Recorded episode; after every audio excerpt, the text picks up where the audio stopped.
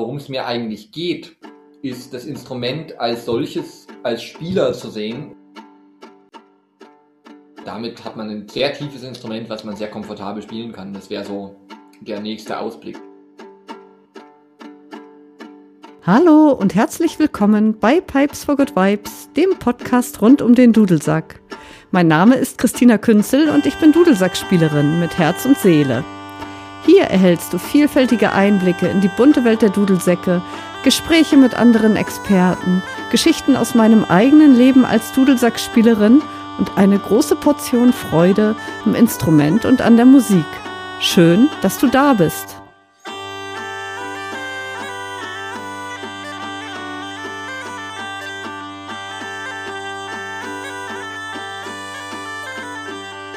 Heute habe ich Matthias Branschke im Gespräch. Mathis ist ähm, gelernter Holzblasinstrumentenbauer, soweit ich weiß. Und äh, inzwischen in Berlin Dudelsackbauer für Schäferpfeife und Sackpieper. Und ähm, auch ein großartiger Dudelsackspieler. Und ich freue mich sehr, dass Mathis, dass du hier mein erster Gesprächspartner in diesem Podcast bist. Herzlich willkommen. Danke, ich freue mich auch. Bin gespannt, wie es wird. Neugierig, äh, wann das alles online geht und wie das, wie das funktioniert, wie dein Podcast anläuft. Freue mich, das erste Interview zu sein. Schön, wunderbar. Dann frage ich gleich mal die erste Frage sozusagen, denn was sicher, sicherlich viele Leute auch fragen ist, wie bist du überhaupt darauf gekommen, Dudelsackbauer zu werden? Es ist ja nun nicht, nicht der gängigste Beruf. Warum nicht Flöte? Ähm, ich habe überlegt, ob ich Flötenbauer werde, aber im Großen und Ganzen, um andersrum anzufangen, ich habe so ein bisschen Glück oder Pech gehabt oder wie man es nennen möchte. Ich habe äh, relativ früh mit zwölf angefangen, Dudelsack zu spielen und hatte nach vier, fünf Jahren Dudelsack spielen, also mit 16, 17 meine erste Band und habe da so gemerkt, dass die Kollegen, die damals Vollzeit wirklich von Musik machen gelebt haben, naja, eher schlecht als recht über die Runden gekommen sind. Und ich habe gedacht, das ist irgendwie nicht das, was ich machen möchte. Also ich möchte nicht irgendwie immer auf jeden, auf jeden Euro gucken müssen, ganz schlicht. Und habe gedacht, okay, was kann ich stattdessen machen? Oder was kann ich machen, was mit, mit dem Instrument zu tun hat, was mit Musik zu tun hat? Und dann gedacht, ich möchte gerne Dudelsäcke bauen. Und äh, Dudelsackbauer als Ausbildung ist ein bisschen schwierig und äh, es gab eigentlich keine Lehrstelle. Ich habe dann durch Glück am Ende doch eine gefunden, aber ich habe mich, weil ich erst nichts gefunden habe, tatsächlich irgendwie nach Blockflöten oder nach Wohnbau äh, Ausbildungsstellen umge umgesehen und äh, hatte da auch so zwei, drei Sachen, die ganz spannend waren und habe dann aber durch Glück am Ende, weil gerade eine Angestellte in auf so ein Work-and-Travel-Jahr gegangen ist, mhm. Andreas Rock, wo ich gelernt habe, die dann später wiederkam, wurde dann Platz frei und ich habe dann mit einem damals unbezahlten Praktikum auf dem, geplant für ein halbes Jahr da angefangen. Und Sehr praktisch. Und dann bin ich da hängen geblieben. Ich konnte vorher auch schon ein bisschen drechseln, das heißt, was so die, die Hauptsache ist, die man bei Dudelsäcken macht, so handwerklich. Das heißt, ich bin da ganz gut eingestiegen, der hat mich übernommen, wir haben dann irgendwie uns um eine Ausbildungsgenehmigung gekümmert weil das mit dem Aus, mit der Ausbildung zum Instrumentenbauer in der Fachausrichtung Dudelsack was ist, was es eigentlich nominell noch nicht so richtig gab zu der Zeit. Äh, Andreas hat die bekommen, konnte mich dadurch ausbilden und dadurch bin ich jetzt, habe ich jetzt einen Zettel, auf dem Holzblasinstrumentenmacher steht und kann Dudel, also kann aber nur Dudelsäcke bauen. Genau. Und dafür aber sehr schöne. Ich meine, ich habe ja auch ein paar von dir, also ich bin ja ganz glücklich damit. Und äh, ja. Ja, es macht Spaß und ähm, ja, schön, dass schön, dass schön ist. Finde ich auch, wäre doof, wenn nicht. Ne? Wäre doof, wenn nicht, genau. Dann wärst du auch nicht hier, wahrscheinlich. ähm, ja, du bist jetzt seit 2010, glaube ich, in Berlin, ne? Als, ja. als, mit einer eigenen Werkstatt. Zum ersten Vierten, so als Aprilscherz, sind es elf Jahre ich selbstständig. Also es ist gar nicht mit, weil du hast vorhin gesagt, mittlerweile in Berlin, das ist ja, ja, ja. der, der längste Aufenthalt nach, nach Auszug bei Mama, den ich hatte, irgendwo in einer Stadt. Und habe auch nicht gedacht, dass ich so lange in Berlin bleibe. Bin aber hier, bin seit elf Jahren in der gleichen Werkstatt und kann jetzt auf mittlerweile, glaube ich, 340 Dudelsäcke zurückgucken. Das ist schon eine Menge. Das ist eine Menge Holz, ja. Das ist schon eine Menge. Was zeichnet denn deine Dudelsäcke so aus? Also was würdest du sagen? Was, was sie so besonders macht, was sie von anderen abhebt? Das ist schwer, das ist schwer zu sagen. Ähm, ich glaube, äh, was so ganz meine Instrumente abhebt, finde ich sehr schwer zu definieren. Was vielleicht einen Unterschied macht, zumindest in der deutschen Szene, äh, ist mein, meine Herangehensweise oder beziehungsweise der, der Punkt, wo ich herkomme. Weil ich nicht das, also weil ich eigentlich nie Instrumentenbauer werden wollte um des Handwerks willen. Also ich habe mittlerweile, und das hatte ich relativ schnell auch in der Ausbildung, viel Spaß am Handwerk. Es macht total Spaß, irgendwie Sachen zu bauen drumherum und Vorrichtungen und mir Sachen auszudenken, wie ich ein Problem technisch löse. Aber worum es mir eigentlich geht, ist das Instrument als solches, als Spieler zu sehen und zu gucken, wo sind die Defizite. Also jedes Instrument, was ich rausgebe, ist was, wo ich denke, okay, das geht, das geht, auch, aber das könnte besser gehen. Was, wo kann man irgendwie noch, wo kann man noch daran schrauben, dass es nachher für jemand, der das Ding wirklich spielen möchte, als sozusagen vollwertiges Instrument, was also technisch vergleichbar ist zu einem fertig entwickelten klassischen Instrument, wenn man so möchte, dass das was ist, wo ich nicht weiß, wie sehr die Kollegen darauf, also die Kollegen schauen da sicher auch drauf, ohne Frage, aber ich weiß keinen Kollegen, der so viel spielt wie ich in Deutschland. Ja, ja macht am Ende den Unterschied oder macht auch das vielleicht, im, es ist schwer zu vergleichen, im Vergleich zu anderen Instrumentenbauern bei mir da mh, hm, hoffentlich auch in den nächsten 30 und 40 Jahren immer noch was weitergeht, weil ich denke, okay, ich werde nie an den Punkt kommen, wo ich denke, okay, jetzt funktioniert alles hundertprozentig perfekt. Ja. Und das ist das, was vielleicht meine Instrumente auszeichnet. Okay. Es klingt aber auch ganz schön anstrengend. Also auf jeden Fall auch sehr zeitintensiv, oder? Irre anstrengend. Also ich habe zwischendurch auch Phasen, wo ich habe äh, eine, eine Stimmung in Dudelsäcke in A, in halb geschlossen, die ich dann, die ich eine Zeit lang gebaut habe und dann in der Überarbeitung für mich wiederum nicht mehr so gut fand, dass ich gesagt habe, ich mache sie weiter und habe mich da drei, vier Monate reingefressen in Entwicklungszeit, die am Ende dazu geführt hat, dass ich gesagt habe, okay, ich lasse das erstmal bleiben, weil es genügt meinen Ansprüchen nicht. Hm. Das ist schon, ist schon ein bisschen auf der Kante, sagen Zeit von, zum einen vom Zeitfaktor, zum anderen sagen von den Nerven. Also, ja, weil es ist irgendwie, sind so viele Sachen, die noch unbegreifbar sind. Hm. Weiß, okay, warum passiert das? Warum passiert das? Warum gibt es dieses Phänomen? Warum macht der Ton komische Sachen? Warum stimmt es nicht? So Sachen. Hm. Aber ich vermute auch, das wird irgendwann, ich meine, es wird wahrscheinlich immer irgendwas sein, aber die bestimmten Probleme wirst du irgendwann beheben. Ich denke auch. Ich meine, man lernt auch mit jedem Instrument, was man macht, lernt man was dazu. Man findet dann immer doch Lösungen und versucht sich das irgendwie zu merken, aufzuschreiben. Ja. Ich fand das ganz spannend. Ich habe, ähm, ich gucke immer mal wieder meine Notizen über die Jahre durch und habe einen dicken Ordner mit Notizen, was ich gebaut habe und warum und was ich geändert habe. Und äh, man sieht dann auch so über die Jahre, wie die Notizen besser werden. Es gibt die ersten drei Jahre Notizen, die habe ich zwar noch, aber die könnte ich, wie sie sind, wegwerfen, weil das ja. so, weil nicht klar ist, woran, wonach hat man eigentlich geguckt, was, was war eigentlich genau das, was war eigentlich genau das Problem, was genau hat man gemacht und so Lösungswege aufzuschreiben. Und am Ende habe ich vielleicht das Buch, wo alles drinsteht, sozusagen die Bibel des Dudelsackbaus, wo ich dann, die ich dann mit 80 publizieren kann und den nachfolgenden Generationen hinterlassen in, auf dickem Manuskript und Hand geschrieben, wo dann ja. Drin, macht das. Genau. Oder höchstbietend bei eBay verkaufen, wer weiß. Vielleicht sichert es mir die Rente, wir werden sehen. Apropos, apropos verkaufen. Wenn, wenn jetzt ein Anfänger zu dir kommt, der erstmal Dudelsack lernen möchte und sagt, Mathis, bau mir mal bitte ein Instrument. Ja. Oder so. Der ist ja wahrscheinlich, oder es kann sein, dass, dass gerade Dudelsack-Anfänger sagen, es könnte ja ein bisschen teuer sein für den Anfang, wenn ich noch nicht sicher bin, möchte ich das überhaupt weiterspielen oder nicht, ähm, sich gleich ein Instrument anzuschaffen. Ein ganzes, ein komplettes, ein. So. Gibt es da irgendeine Lösung, die du anbietest? Ja, es gibt, äh, ich baue, also ich baue grundsätzlich sozusagen äh, verschiedene zwei große verschiedene Typen äh, von Instrumenten. Das eine sind halbgeschlossen konische Instrumente, also das, was so im zentraleuropäischen Raum gespielt wird. Das andere sind schwedische Dudelsäcke. Ich muss ein bisschen ausholen jetzt, das kommt von hinten nachher. Alles gut.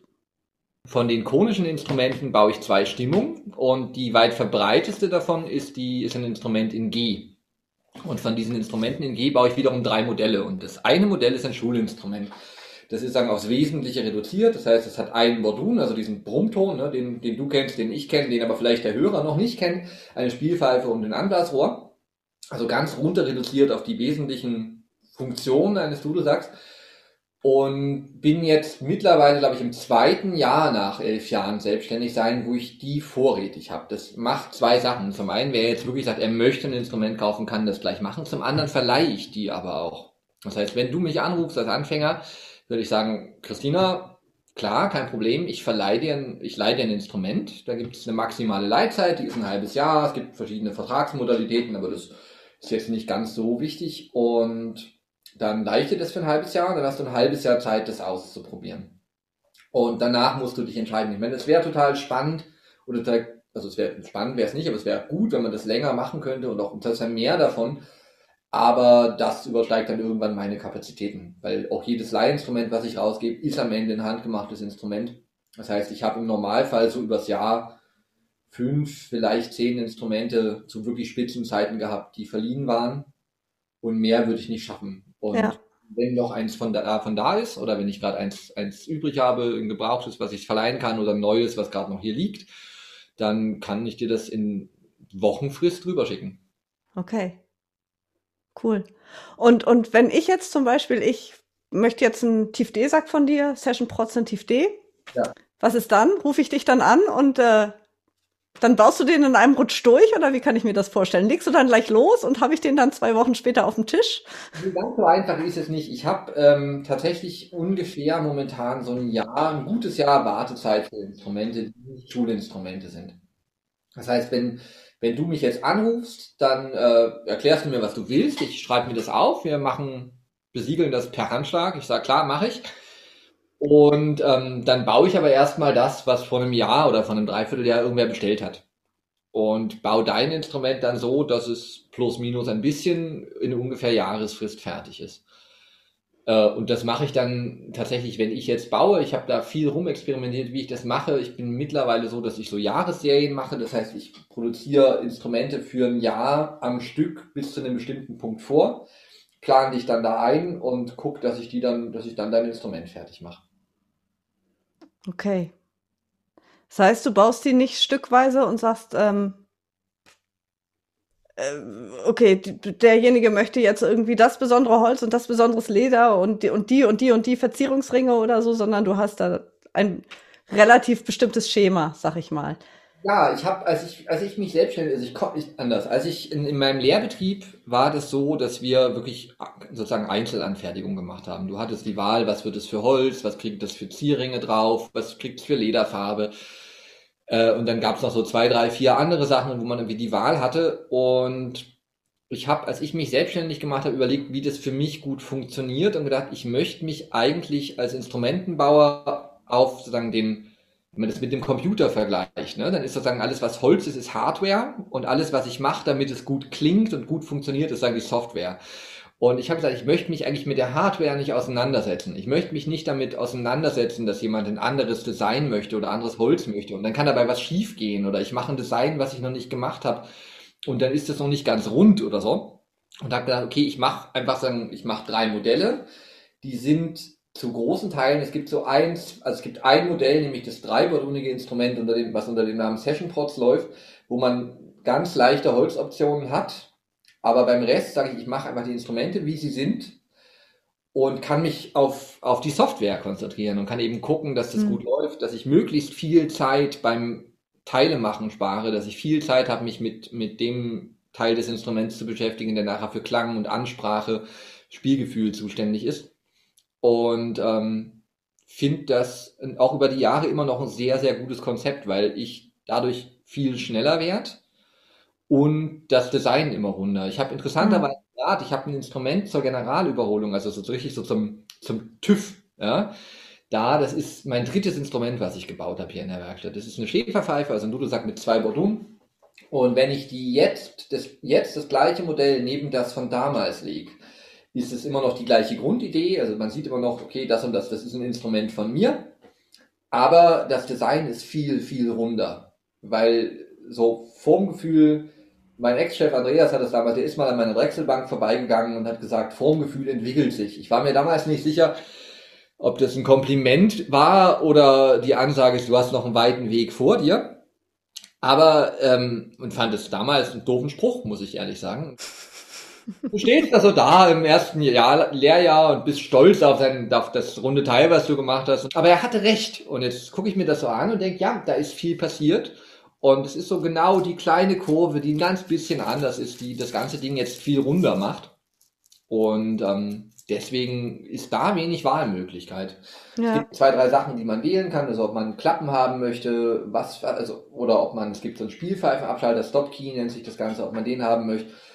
Äh, es gibt ein, zwei andere Schalter und Umstimmer, die optional machbar sind, aber am Grunddesign, also so wirklich so am, vom, vom, vom Auftritt nach außen meiner Instrumente, kann man relativ wenig schrauben. Mhm gibt ein, zwei Sachen, die ich gemacht habe. Eine Kundin, der Abauftrag war so abgefahren, dass ich dachte, das möchte ich gerne machen. Die ich glaube, ich erinnere mich. Ja, in lila Holz mit blauem Lack, wo ich dachte, das finde ich so schräg, das möchte ich wissen, wie es aussieht. Äh, und da habe ich mich drauf eingelassen, aber ansonsten ist es schwierig. Ja. ja. Ja, ich erinnere mich noch daran, irgendwie, wenn, wenn man unsere, ich weiß gar nicht, was du jetzt gerade für, ein, für einen Session-Protz hast, aber ich habe ja auch einen und zumindest als man die vor einiger Zeit, weil Dana ja noch deutlich älter ist, nebeneinander gesehen hat, die haben sich ja schon echt erstaunlich unterschieden eigentlich, obwohl es ja, also so, wo du gerade die Optik meintest und die Form und. Genau, da ist viel passiert. Und äh, ich schaue halt auch, was ich finde es ganz spannend, auch um zu gucken, ich mag es persönlich gern leichte Instrumente zu spielen. Also, mhm. wenn ich das so vergleicht mit Mittelalter-Dudelsäcken, die einfach schwer sind oder Schottensäcken oder so, wo man einfach relativ viel Gewicht auf den Schultern hat. Das ähm, fühlt sich für mich persönlich beim Spielen nicht gut an. Das macht so ein Ding, dass, wo ich, ich muss jetzt arbeiten gegen das Gewicht. Ähm, ist ein persönliches Ding. Also klar, ich meine, die Schotten kommen damit gut durch. Das ist ein wirklich gut etabliertes Instrument. Es spricht nichts gegen das Gewicht. Aber gerade bei den dreiballonigen Instrumenten ist es so, dass ich da wirklich schaue, wo kann ich hier noch ein Gramm und da noch ein Gramm jagen. Und ich bin da 150 Gramm leichter von deinem zu meinem Instrument. Ja das sind auch so, sind auch so Sachen, wo ich denke, das ist ein Teil dieser, dieses Entwicklungsprozesses, den ich vorher angesprochen habe, der, äh, der macht, dass ich finde, dass die Instrumente schlicht auch durch sagen, die Verbesserung an dem gleichen Design, dadurch, wo kann ich das noch ein bisschen besser machen fürs Spielgefühl, allein vom Gewicht her, das Instrument aus meiner Sicht verbessert haben. Ja. Apropos Verbesserung. Was ist denn jetzt so dein, dein, dein nächstes Ziel oder wo arbeitest du gerade dran? so forschungsmäßig? bin an einer Sache gerade dran. Ich habe normalerweise, ich habe das ja schon angesprochen, es gibt eben diese, diese konischen Instrumente mit, mit ähm, halbgeschlossener Griffweise, die anderthalb Oktaven Tonumfang haben. Die gibt es in diesen drei Modellen. Den Session Prods hatten wir schon, das sind die drei Bordune. Das Schulinstrument hat ein Bordune und in der Mitte gibt es das ganz traditionell deutsche Design nach Pretorius, wenn man so möchte. In meiner speziellen Ausführung was eine Schäferpfeife ist oder sich Schäferpfeife nennt. Und das vierte Instrument, was ich baue, sind schwedische Dudelsäcke, Säckpieper, heißen die, oder Säckpiepor, wie der Schwede sagt, die ich in zwei Stimmungen baue. Und da bin ich gerade an einem zweibordunigen Instrument dran. Und ah. entwickle gerade Bordunabschalter für das Instrument, dass man die gut schalten kann und Umstimmvorrichtungen und habe mich da irgendwie mit den Klappen beschäftigt ein bisschen. Das ist gerade so mein, mein äh, Dienstagabend-Bastelprojekt. Also tatsächlich bin ich seit gut einem Monat, Dienstagnacht, weil ich das tagsüber nicht schaffe, weil dann einfach Instrumente mhm. gemacht müssen, die rausgehen, bin ich Dienstag so nach sieben bis knapp Mitternacht immer dabei, an diesem Instrument zu arbeiten. Und hoffe eigentlich, dass wenn das abgeschlossen ist, dass ich mich doch eines Tages, das habe ich vor elf Jahren angekündigt, ich, äh, dass ich Böcke bauen will. Habe Stimmt. von der Website runtergenommen, weil ich nicht dazu gekommen bin. Und die Sackpieper ist so ein bisschen so ein Ausgangspunkt, um sich nochmal in die Welt des Box reinzuarbeiten. Und ich hoffe, dass das dann passiert, aber das ist wirklich ein Hobby. Ja. Spannend. Ich glaube aber nicht, dass das wirklich wer haben möchte. Und ähm, weil der Markt ist bedient mit osteuropäischen Kollegen, die wirklich Top-Instrumente bauen zu Preisen, die ich, wo ich nie rankomme. Ich wäre deutlich viel, viel teurer. Aber ich hätte da Spaß dran. Und das wäre so mein nächstes Bastelprojekt, was ansteht. Ja, ähm, die zweibordunige Sackpieper, gibt es die dann auch in beiden Stimmungen, in EA, EA und DG? Genau, die wird es in beiden Stimmungen geben. Und der Plan ist, äh, na, wenn die fertig sind, sich mal den, an, den, an den Bock zu, zu wagen und da ein bisschen Erfahrung zu sammeln. Und selbst wenn das nicht fertig wird, wäre das dann wieder so der, der nächste Schwenk, um eine dritte Stimmung Sekpipa rauszugeben, nämlich nach CF. Mhm. Was auch spannend wäre, weil das ist ein super, super schöner Sound. Ja. Sehr, sehr tiefes Instrument am Ende. Äh, aber damit und aber noch gut zu greifen, weil es eine, es hat eine zylindrische Bohrung, eine Aufschlagzunge, das heißt, das ist ähm, halb so lang wie die, die gleiche Stimmung in konisch. Und damit hat man ein sehr tiefes Instrument, was man sehr komfortabel spielen kann. Das wäre so der nächste Ausblick, aber das wird sicher noch zwei, drei Jahre dauern, denke ich. Aber es klingt schon ganz schön vielversprechend. Ja. ist schon schick. Hm? Ich warte immer noch drauf, also wenn, wenn einer der Hörer da draußen denkt, der möchte mir gerne ein Dudelsack Forschungsstipendium sponsoren, dann würde das alles schneller gehen. Das wäre super cool, denke ich manchmal. Ähm, aber das ist, glaube ich, wahrscheinlich wird es einfach weiter Dienstagabend nach Feierabend passieren. Hm.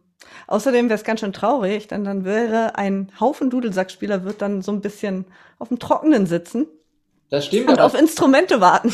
Ja, das ist, das ist korrekt. Aber es wäre spannend zu machen. Und es gibt ein paar spannende Projekte, die ohne, ohne externe Beteiligung nicht umsetzbar sind, die ich super spannend fände zu machen, die aber einfach sagen, in, in so mein, das wäre meine private Freude in dem Moment und ich glaube, weiß nicht, wie sehr mhm. das andere Leute interessiert, aber es wäre an sich ganz spannend.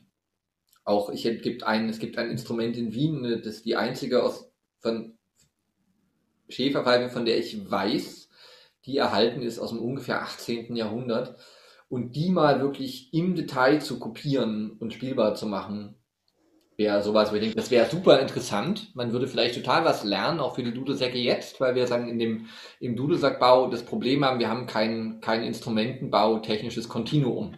Mhm. Ein Instrument, das wurde gespielt bis ins 18., vielleicht frühe 19. Jahrhundert und in Deutschland ist dann Schicht im Schacht. Gibt es ja. nicht weg.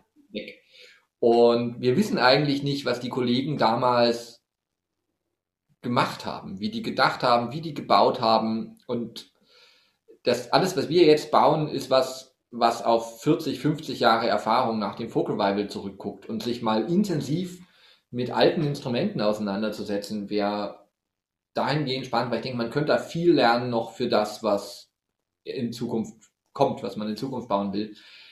Aber das sind Sachen, die so zeitintensiv sind, dass man es halt schlicht nicht machen kann. Was ja. dann wiederum, das würde zwar heißen, dass irgendwie an anderer Stelle ein paar Dudelsackbauer auf, äh, Dudelsackspieler auf dem Trocknen sitzen würden für ein halbes Jahr, würde vielleicht aber auch heißen, dass dann für die nächsten 10 oder 20 Jahre so, so einen Entwicklungssprung gibt. Das wäre schon, das wäre schon ein bisschen Luft nach oben und es würde schon irgendwas vorwärts bringen, nicht nur für mich. Hm. Aber das sind meine Träume. Vielleicht klappt es eines Tages. Naja, träumen darf man ja immer, ne? ja. Was machen denn jetzt Leute, die von einem Dudelsack von dir träumen? Wie kommen die, wie, wie können die dich kontaktieren? Am besten per Telefon, über deine Webseite? Oder? Es gibt meine Website www.dudelsackmanufaktur.de, da sind dann die normalen Kontaktdaten drauf, die es so gibt, also im Zweifelsfall Mail und Telefon.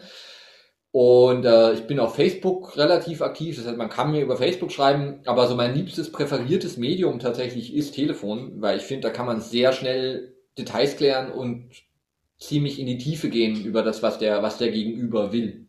Ja. Wenn man einfach in so einem Viertelstundengespräch tatsächlich irgendwie auch mittels Stimmlage und aha, so Sachen, so was passiert da eigentlich, was denkt der Gegenüber raus wird, okay, was, um was geht's, was braucht, was braucht er und wenn kann man mich anrufen, wir sprechen Details durch und dann äh, freue ich mich am Ende natürlich, wenn ich das Ganze nochmal schriftlich so dann zusammengefasst kriege, dass mir nichts verschütt geht und dann geht das Ganze seinen Gang. Sehr schön. Dann weiß ja jetzt der geneigte Hörer, was zu tun ist. Genau. Und äh, ja, meldet euch bei Mattes. Er macht schöne Instrumente. Und äh, ja, ich sag herzlichen Dank Bitte dafür, dass du hier warst, dafür, dass du mit uns gesprochen hast.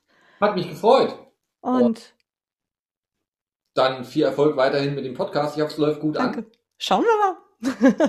Dir ja, auch viel Erfolg. Es wird werden. Ich äh, gucke gespannt auf diese Folge und äh, werde mir mich mal anhören und denken, oh mein Gott. Und äh, freue mich drauf.